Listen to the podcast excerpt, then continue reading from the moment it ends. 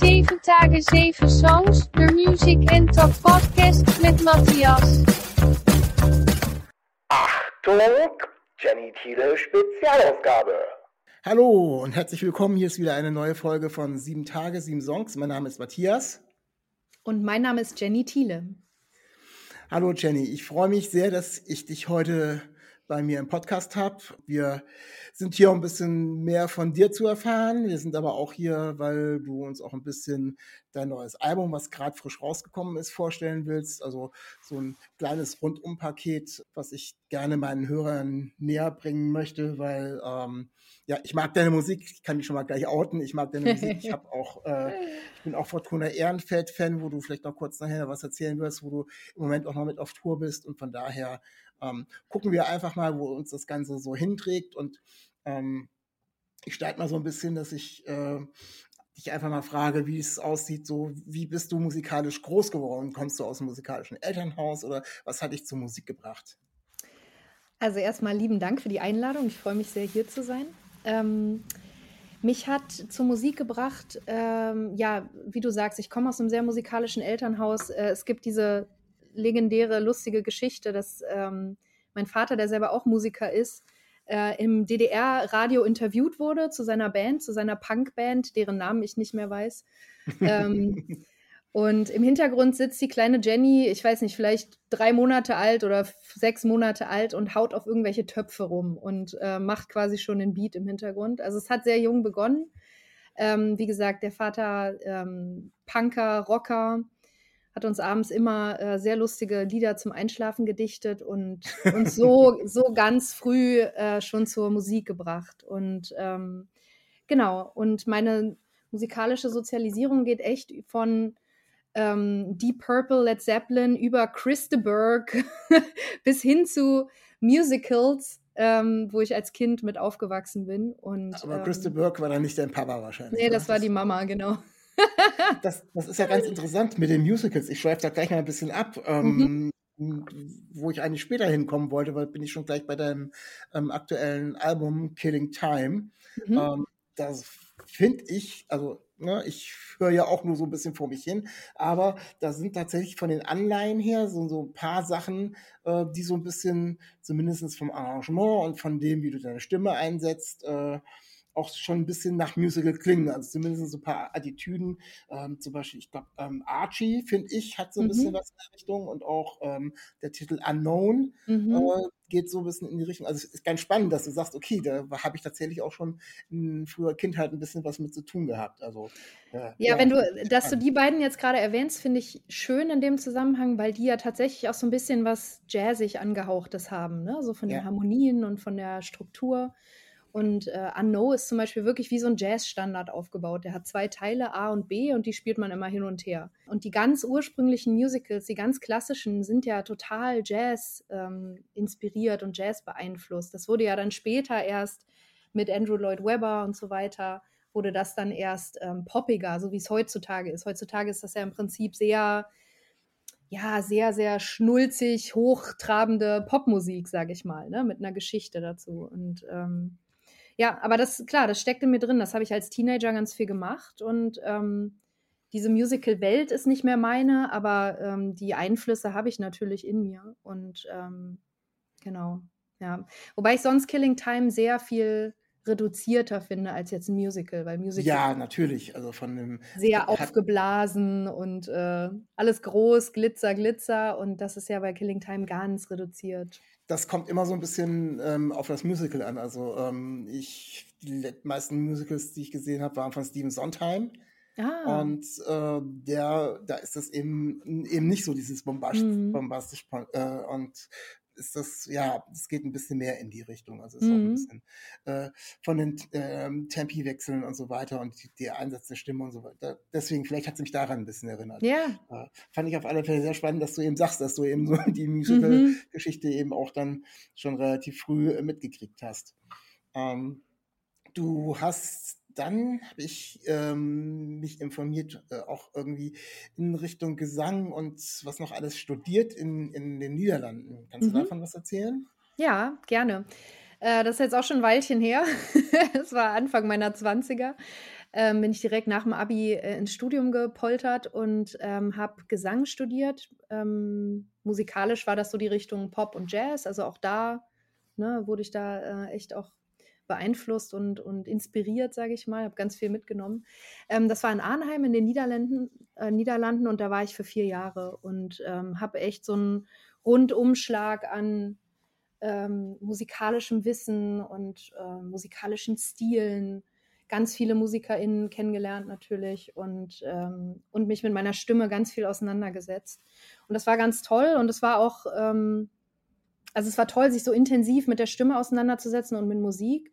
Aber es ist natürlich auch einfach ein schulischer Ansatz. Ne? Das heißt, nach diesen vier Jahren Studium ähm, bist du dann auch erstmal zehn Jahre damit beschäftigt, dir das alles wieder abzutrainieren, sozusagen.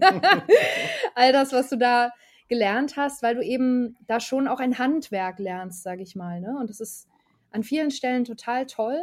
Und an vielen Stellen steht es dir aber künstlerisch dann auch im Weg. Und ähm, deswegen, ja, also gucke ich da, ich bereue es überhaupt nicht. Es war eine tolle Zeit, auch in den Niederlanden zu leben. Und ähm, ich war dann auch noch ein Jahr in Rotterdam habe da noch gelebt und das war eine tolle Erfahrung. Aber wie gesagt, man muss sich dann so diese ganze schulische auch wieder abtrainieren.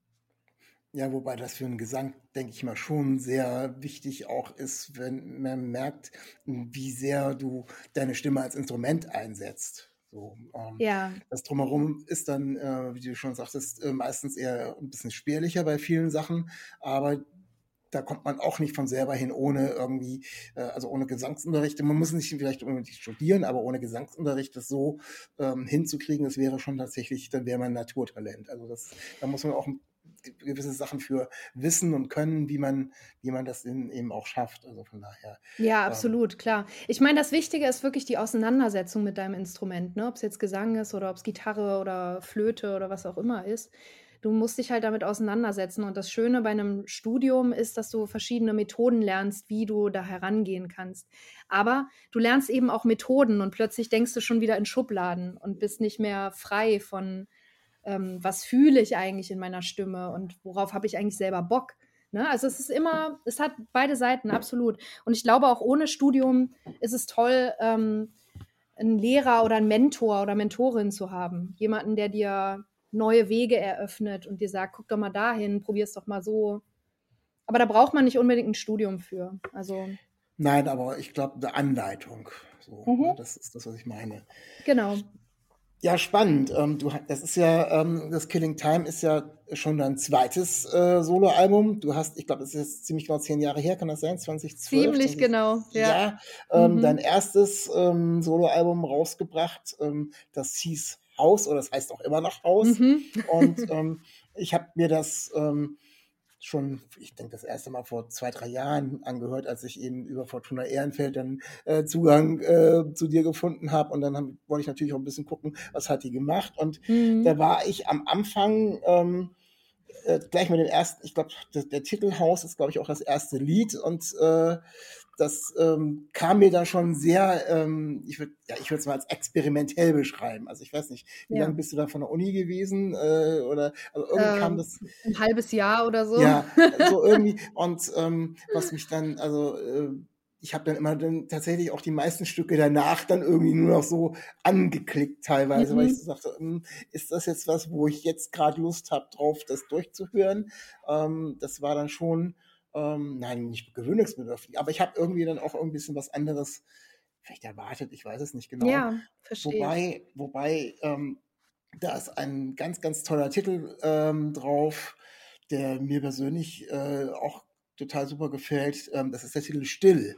Ja. Und äh, der lebt tatsächlich ähm, äh, meine Frau hat mich erst darauf aufmerksam gemacht, der lebt teilweise auch durch die Pausen. Also der, teilweise, mhm. bis du wieder anfängst dann zu singen, ähm, das ist so, aber eher so ein bisschen das, der Gegenpart zu den meisten anderen Songs. Also es geht ja nicht alles so in die Richtung, aber ähm, da merkt man schon, da ist also, da ist hauptsächlich, da ist die wirklich nur die Stimme, während bei den anderen Sachen du ja ganz viel mit unterschiedlichen Instrumenten arbeitest. Ja, ähm, gebe ich dir in allem recht. Also, und ich kann das auch total verstehen, was die, was dieses Weiterklicken angeht, sozusagen. so, oh, weil es ist ein, das fordert ganz viel von den HörerInnen, dieses Album.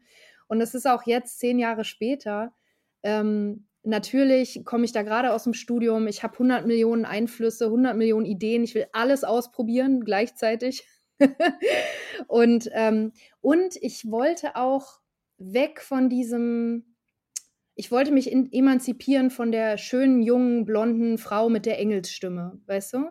Ähm, weil da rutschst du natürlich ganz schnell rein, wenn du, wenn du Popmusik ähm, schreibst und ähm, so aussiehst wie ich, sage ich jetzt mal so salopp. Ähm, und, und deswegen wollte ich eben auch schrille Töne und ich wollte laute Töne und ich wollte die Leute auch ein bisschen verschrecken. Und das war so ein, so ein leichter, ja, Punk-Anteil, der da irgendwie raus wollte, aber halt in einem sehr, sehr experimentellen Gewand. Und ähm, ja, das ist, ich würde es heute nicht mehr so machen, ne? aber es war halt damals ich und äh, ähm, und Still ist auch nach wie vor einer meiner liebsten Songs, also einer, den ich mir ähm, heute auch selber auch noch gerne anhöre. Ähm, und den spiele ich manchmal sogar noch live. Und dann kostet sich diese, diese Stille, die du da erwähnst, für diejenigen, die den Song nicht kennen, es ist quasi ein Abschiedslied von jemandem, der sich das Leben genommen hat und ähm, wir alle gemeinsam verabschieden ihn und alles stand still. Und in dem Moment halte ich wirklich die Musik an und halte auch live, das bis zu einer Minute aus oder so, dass einfach Totenstille ist im, im Raum und man hört sich gegenseitig atmen, man hört, wie irgendwer hustet, man hört ein Baby weinen. Und das ähm, kreiert eine unglaubliche Nähe in dem Moment. Und ähm, deswegen finde ich den auch nach wie vor sehr stark, den Song. Ja. Und der ist ja auch, wie du sagst, sehr viel näher jetzt äh, an Killing Time dran, was so die Reduziertheit angeht. Ne? Da steht die Stimme im Vordergrund, da passiert musikalisch nicht viel. Ist ganz spannend, ähm, dass du äh, das ja eher so, jetzt würdest du das als Projekt empfinden, so im Nachhinein? Du sagst, ja, du hast das ausprobiert? Oder ähm, ja, könnte, also könnte man schon sa so sagen, weil auch ähm, ich habe damals mit den ganz vielen Musikis, mit denen ich da gespielt habe, da sind ja unglaublich viele Leute beteiligt an dem Album. Ne? Ein, ein Streichquartett aus Köln, Barz und eine Samba Batucada, also eine ganze Percussion-Band. Ähm, und dieses Haus war auf jeden Fall ein Projekt, ja. Und, ähm, und als es abgeschlossen war, habe ich das ja so in der Form auch live nicht mehr gespielt, also weil es auch unmöglich war, es war viel zu groß.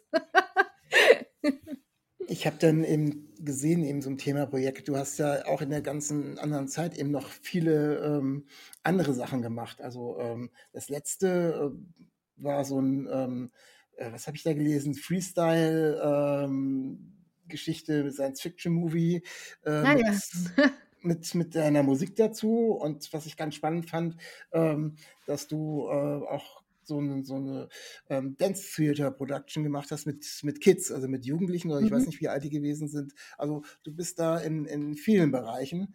Ähm, ist das sowas, was dir, was dir auch Spaß macht, wo du sagst, okay, ich möchte mich da in anderen Bereichen noch austoben ein bisschen? Ja, total. Also ich habe immer so eine, ich habe zwei Seiten eigentlich. Ich habe so eine Sehnsucht, ähm, mein, meine, meinen persönlichen Ausdruck zu finden. Und ich glaube, mit Killing Time bin ich dem jetzt sehr nahe gekommen. Ne, so was ganz Persönliches, was, ähm, ja, was sich wirklich nach Jenny anfühlt, sage ich mal. Ähm, und ich habe aber gleichzeitig auch immer Lust, neue Sachen auszuprobieren. Und ich stehe unglaublich gerne auch als Darstellerin auf der Bühne oder Tänzerin. Und deswegen bin ich halt auch immer mal wieder im theatralen Kontext. Das, was du gerade mit dem Science-Fiction-Freestyle erwähnt hast, das ist ein Theaterprojekt namens Oyo. Und ähm, das ist letzten Endes ist das kein Freestyle-Theater, es ist schon inszeniert aber es basiert auf Freestyle. Also es wird ganz viel ähm, improvisiert bei den Proben und daraus werden Szenen entwickelt. Und ah, wir, okay. ja. und wir ähm, haben jetzt da eine Science-Fiction-Geschichte, tatsächlich so aller Star Wars. Jemand zieht ins Weltall und sucht seinen Vater, seinen ah. verstorbenen Vater. Und dazu habe ich eben den Soundtrack gemacht, zusammen mit Christian Meersmann. Und ähm, genau, und die andere, die Kindertanzproduktionen waren ähm, vor fünf und drei Jahren haben wir die im Tanzhaus NRW in Düsseldorf entwickelt und haben dann tatsächlich die Kids, die waren zwischen fünf und 15, würde ich mal so sagen, die da im Publikum saßen. Und wir haben die immer mit ins Stück integriert. Also ab einem gewissen Punkt kamen die mit auf die Bühne. Und wir haben da teilweise mit 120 Kids auf der Bühne getanzt und, wow. ähm, und gejammt. Alles sehr so aus dem urbanen Tanz äh, inspiriert. Und das ist eine Mörderenergie. Echt, das ist so toll. Das macht so einen Bock. Das kann ich mir gut vorstellen. Also es ist, ähm, hat auch, hat sich auch sehr interessant angehört. Ähm, ja. äh, was ganz witzig ist, das wollte ich dich nämlich fragen. Ist, äh, beim letzten Mal habe ich das schon ähm, als ich den Titel ähm, Josie B. den Muscle vorgestellt hat, hatte ich schon ein bisschen darüber erzählt, du hast, ähm, ich habe dich irgendwo gefunden auf irgendeiner Seite, wo man dich noch buchen konnte als Vocal Ah, stimmt. Coach, als äh, ähm, auch mit Bewegung irgendwas. Ähm, äh, kann man dich noch buchen oder stehst du da einfach noch drauf? Das war jetzt einfach mal so die Frage, weil ich habe das so bei meiner Querrecherche gefunden, dass du da vier, fünf verschiedene Sachen angeboten hast, äh, Ja. die man da irgendwie machen konnte. Äh, Ja, das stimmt. Ich habe äh, daraufhin die, ähm, die äh, Seite auch angeschrieben. Das ist eine äh, Musikschule und die auch Workshops und sowas anbietet, wo ich vor vielen Jahren mal unterrichtet habe. Aber das Okay. ist ähm, nicht mehr aktuell. Ich stand da noch auf deren Seite. Ähm, ich Ah. gebe aber, also ich habe das tatsächlich durch deinen Hinweis, habe ich gemerkt, oh, ich, ich stehe ja noch auf dieser Seite. Das war veraltet. Ähm, aber generell ähm, gebe ich auch äh, Gesangsworkshops, vor allem in, äh, im Bereich Improvisation. Und ähm, genau, also man kann mich da theoretisch buchen. Kommt immer sehr drauf an, ähm, was für ein Rahmen und so weiter. Ne? Aber auch da bin ich tätig. Ähm, bleiben wir mal bei dem äh, Titelprojekt. Mhm. Ähm, würdest du ähm, Fortuna Ehrenfeld, bei denen du ja als Sängerin und Keyboarderin ähm, seit, ich glaube, fünf Jahren oder so dabei bist, als Projekt bezeichnen? Ähm, ich habe es lange als Projekt innerlich für mich ähm, äh, bezeichnet und habe aber gerade in den letzten zwei Jahren gemerkt, dass das nicht mehr so ist. Ich meine, wir haben so viel gespielt und wir spielen auch jetzt ja noch eine große Abschlusstour. Ähm, also für mich Abschlusstour quasi. Ähm, und wir sind echt zu einer Band zusammengewachsen. Klar, wir spielen da Martins Songs und er ist der Bandleader, er ist ja auch das Gesicht nach draußen sozusagen, das, ne, der ähm, Representative. Aber ähm, wir sind echt zu einer Band zusammengewachsen. Und deswegen, ja, war das jetzt wirklich fünf Jahre ganz intensive Banderfahrung, ganz intensives Touren. Und ähm, ja, das ähm, ist mir schon ganz schön ins Herz gewachsen auch, auf jeden Fall. Also ich habe das das erste Mal tatsächlich irgendwie äh, mir Gedanken gemacht, ob du Solo machst oder nicht, ähm, als ich über Instagram oder irgendwo was gelesen habe, ähm, dass ähm, eben Martin Bechler von Martin Ehrenfeld äh, irgendwann gepostet hat, dass sie eine neue Keyboarderin und Sängerin suchen würde. Und ich so, oh, was ist da denn los? Und äh, habe dann irgendwie angefangen zu recherchieren und da, das war noch Anfang Anfang des Jahres oder sowas. Und da war schon die erste Mhm. Hinweise, dass du ähm, jetzt solo unterwegs sein wirst. Genau. Ähm, du sagst ja, du bist gerade mit Fortuna Ehrenfeld äh, auf Tour. Ich habe dich jetzt hier auch gerade zwischen zwei Konzerten äh, glücklicherweise in meinem Podcast drin. Und ähm, ich werde dich glücklicherweise auch noch in Bremen auch noch sehen. Freue ich Ach, mich also cool. Ah, super. freue ich mich riesig drauf. Und Ja, bitte sag Hallo, ja? ja, ich sage auf alle Fälle Hallo. Also das, äh, der Tower ist auch nicht so groß. Also Nee, äh, das stimmt, da wird- finden wir uns schon. da wird man sich bestimmt finden. Nein, da werde ich auf alle Fälle Hallo sagen. Aber äh, worauf ich hinaus will, ja, ähm, habe vor einer Woche, anderthalb Wochen, wann ist das live, ist noch ein Live-Album von Fortuna Ehrenfeld rausgekommen, eben auch zum Tourstart quasi. Das ist doch schon vor einem Jahr, glaube ich, aufgenommen worden. Ja, Ähm, richtig. Was mir aufgefallen ist bei der ganzen Geschichte ist, dass du äh, bei diesen Live-Aufnahmen ähm, viel mehr an Gesangsparts übernimmst, die du ähm, sonst in den Songs gar nicht hast. Du hast immer schon einige gehabt, aber mir ist aufgefallen bei einigen Sachen, äh, dass es tatsächlich irgendwie mehr geworden ist. Äh, ist das so ein Abschlussgeschenk an dich oder habt ihr das euch einfach so überlegt? Ist das so entstanden? Das ist tatsächlich so entstanden und das war jetzt nicht nur speziell für die Philharmonieaufnahme, sondern das hat sich in den letzten Tourjahren so ergeben. Ne? Ich habe ja, wie du auch gesagt hast, dann so sukzessive immer ein bisschen mehr gesungen, weil ich mich auch einfach reingedrängelt habe. ich hatte halt immer so Lust mitzusingen. Und dann ähm, hat Martin oft, wenn er es dann gehört hat, gesagt, ah ja, dann sing du das doch, cool.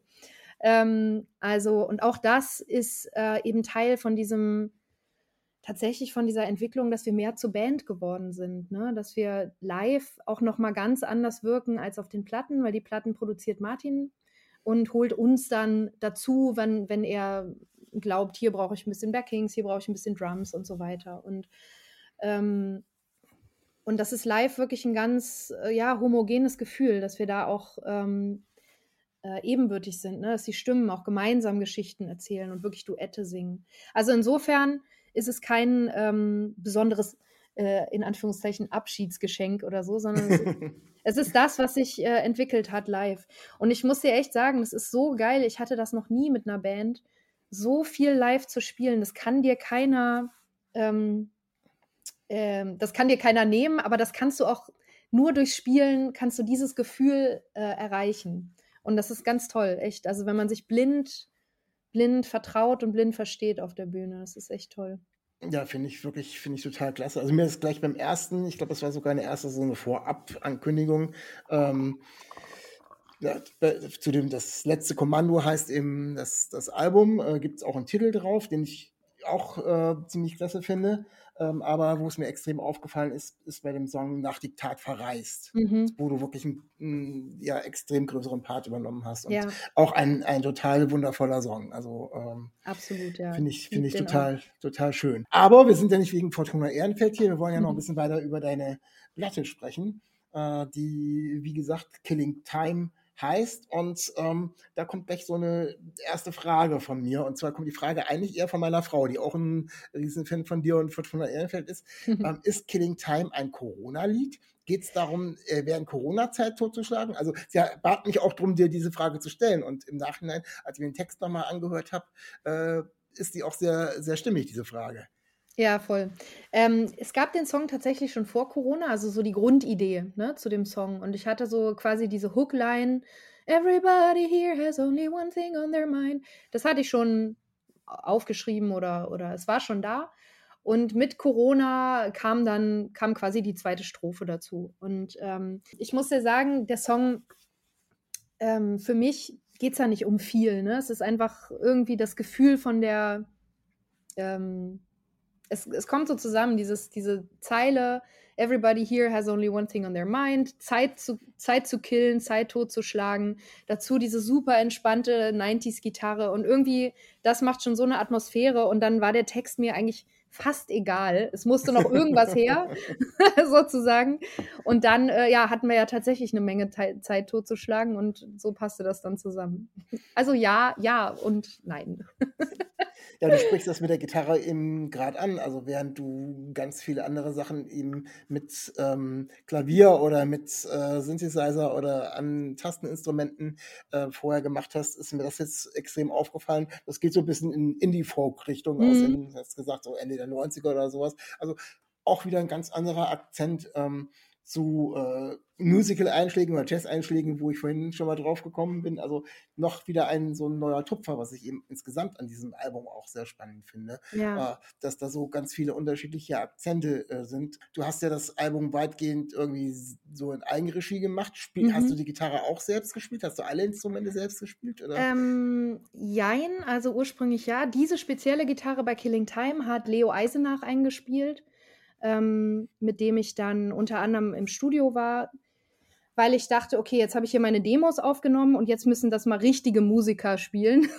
das war mein äh, Leute, die ihr Instrument wirklich beherrschen. Und äh, Killing Time ist in der Bandversion draufgeblieben und obwohl die beiden, also Janis Bendler und Leo Eisenach, super toll gespielt haben, habe ich mich letzten Endes doch für meine Demo-Version entschieden. Also in Anführungszeichen Demo-Version, weil die einfach so zart und, und emotional waren und in ihrer Unperfektheit so charmant für mein Empfinden, dass ich mich äh, eben dagegen entschieden habe, ähm, das größer zu machen, noch mit Band und mit richtig produziert und so weiter. Und ähm, ich bin da total happy mit, mich das getraut zu haben, diese ganz ehrliche, pure ähm, Version meiner Songs zu veröffentlichen. Und ähm, aber um auf deine Frage zurückzukommen, die Killing Time Gitarre hat Leo Eisenach eingespielt und auch wunderschön, wie ich finde. Ja, das zieht sich ja auch, also dieses, dieses pure und spärlich instrumentalisierte zieht sich ja wirklich eigentlich durch alle Songs durch. Ja. Egal, ob das eben äh, in, mit Gitarre ist oder ähm, so ein bisschen ähm, diesen ähm, Love heißt der, glaube ich, äh, mhm. so, ein, so ein, ja, so wirklich so bittersüßer Indie-Pop, mhm. der einfach nur so, ja, der will nichts Böses, der ist, ähm, ja, der, der kommt da so um die Ecke und, und ja, man setzt sich so einfach hin und kann den einfach so, so schön anhören. Voll. Das ist so ja. äh, total ohne äh, will nichts und kann viel, würde ich das irgendwie. schön, sehr schön. Ja, und das geht mir beim Spielen auch so. Ich habe heute noch geprobt mit Philipp Ulrich, der mich im Dezember bei den Konzerten äh, begleiten wird. Und dieser Song, der rollt so vor sich hin und der, genau wie du sagst, der will nicht viel und der kann ganz viel, weil man sich in dieser pippi einfachen Struktur von dem Song so verlieren kann. Und, und ähm, ja, das ist echt eine ganz neue Erfahrung auch für mich gewesen. Das war einer der Songs, wo ich gedacht habe, ey, komm, das kannst du nicht bringen. Das ist zu einfach. Das, da geht es ja um gar nichts. Aber genau das ist ja das, was so schön ist. Wie entstehen bei dir die Songs? Ähm, kommen die erst die, die, äh, die Melodien und du hast einen Text dazu äh, oder andersrum? Ist ja dann vielleicht auch äh, gar nicht so einfach. Können wir uns vielleicht gleich nochmal drüber unterhalten, warum du im Gegensatz zu deinem ersten Album ähm, das Ganze jetzt auf Englisch machst. Aber erstmal zur ersten Frage, so wie, wie sieht das so prinzipiell aus oder gibt es gar kein richtiges Muster bei dir? Nee, es gibt nicht so ein richtiges Muster. Also was mir aufgefallen ist bei den Songs von Killing Time, ist, dass ganz viele der Songs äh, nachts nach den Fortuna-Gigs entstanden sind. Das heißt, ich kam nachts nach Hause ne, oder aufs Hotelzimmer und habe mir noch die Gitarre geschnappt und ähm, du bist ja nach dem Konzert einfach so aufgeladen, du bist so drüber und wenn dann noch Alkohol im Spiel war, dann äh, umso mehr. Ähm, und um dann runterzukommen und dabei vielleicht noch einen schönen Lavendeltee trinken. und dann schnappe ich mir ganz oft die Gitarre und düdel vor mich hin.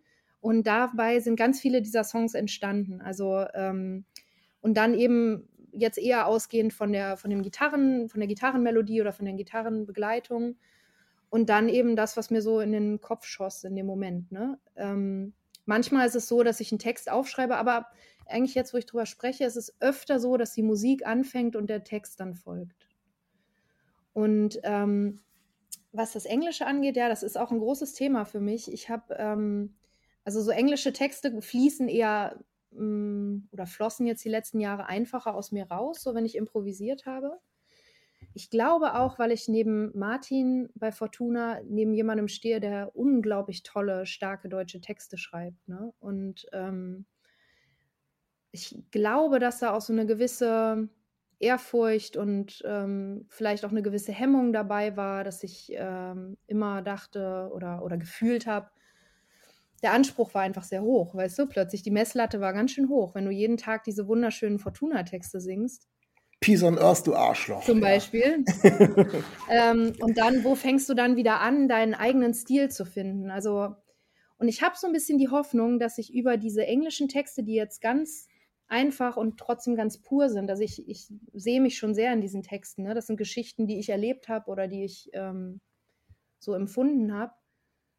Durch so eine artifizielle Brille, weil es eben nicht meine Muttersprache ist. Und ich habe so ein bisschen die, das Gefühl, dass ich über diese englischen Texte wieder zu einer leichteren, direkteren Jenny deutschen Sprache komme, die nicht Fortuna ist. Und ähm, natürlich auch von Fortuna inspiriert, weil wie gesagt, ich liebe Martins Texte.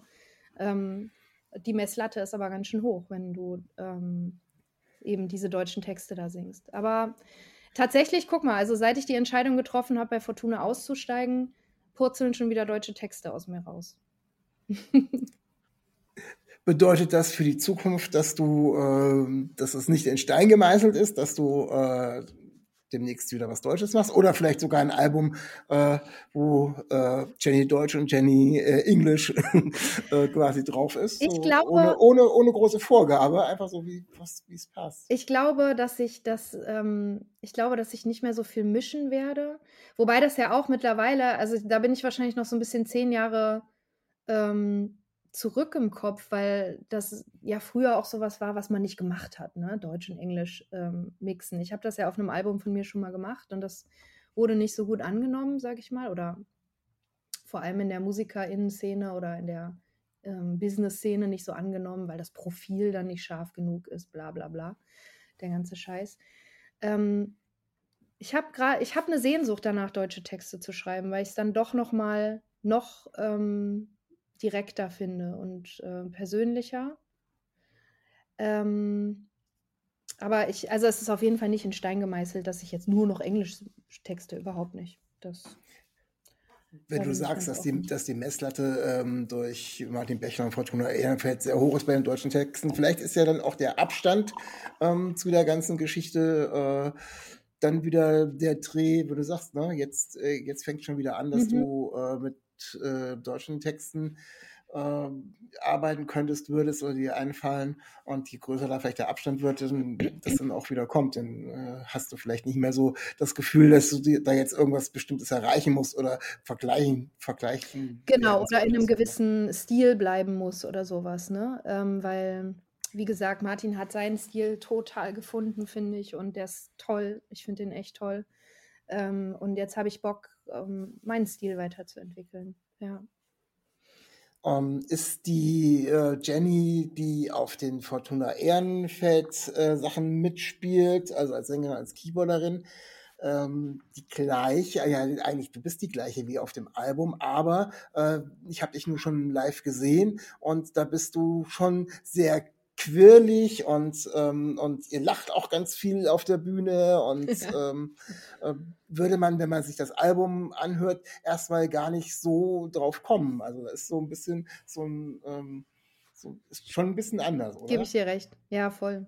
Aber ich meine, wir haben ja alle 100 Millionen Seiten an uns, ne? Und, Ja, auf ähm, alle Fälle. und ähm, ja, also äh, Fortuna ist eben dieser Raum, der, ähm, der dieses quirlige, überdrehte, punkige ähm, in mir triggert und der, das, der dafür auch Raum gibt, sage ich mal.